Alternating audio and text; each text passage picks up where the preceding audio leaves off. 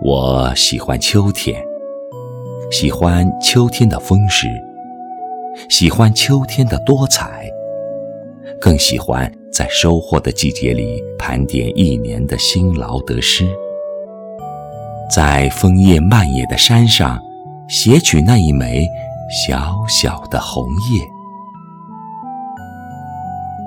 出差归来，远处已经被皑皑白雪覆盖了。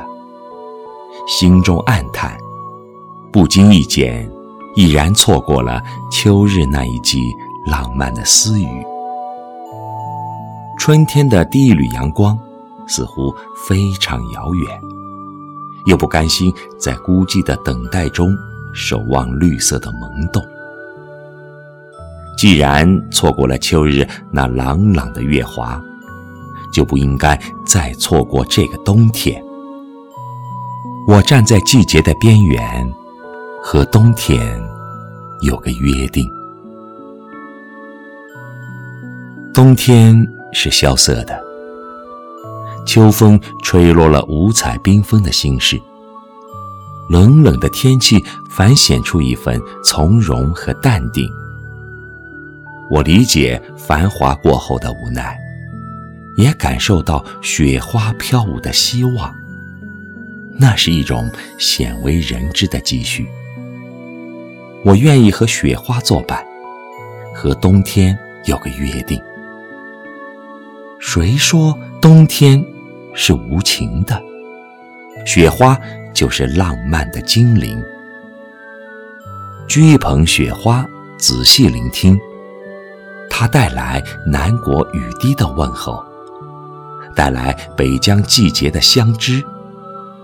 在雪花飘落的瞬间，掬一捧雪花送给远方的朋友，与你一同分享雪花的故事。也许雪花来自长江的源头，用心感受，你就可以听到溪水奔流的声音。它记载着奋斗者的喜悦和艰辛。小雪花也许来自新开湖畔。静静的守候，就可以感受湖水的宁静与内涵。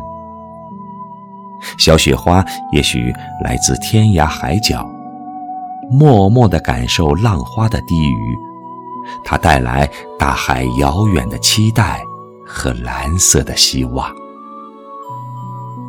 冬天是寒冷的，簌簌冷风席卷每一条街道。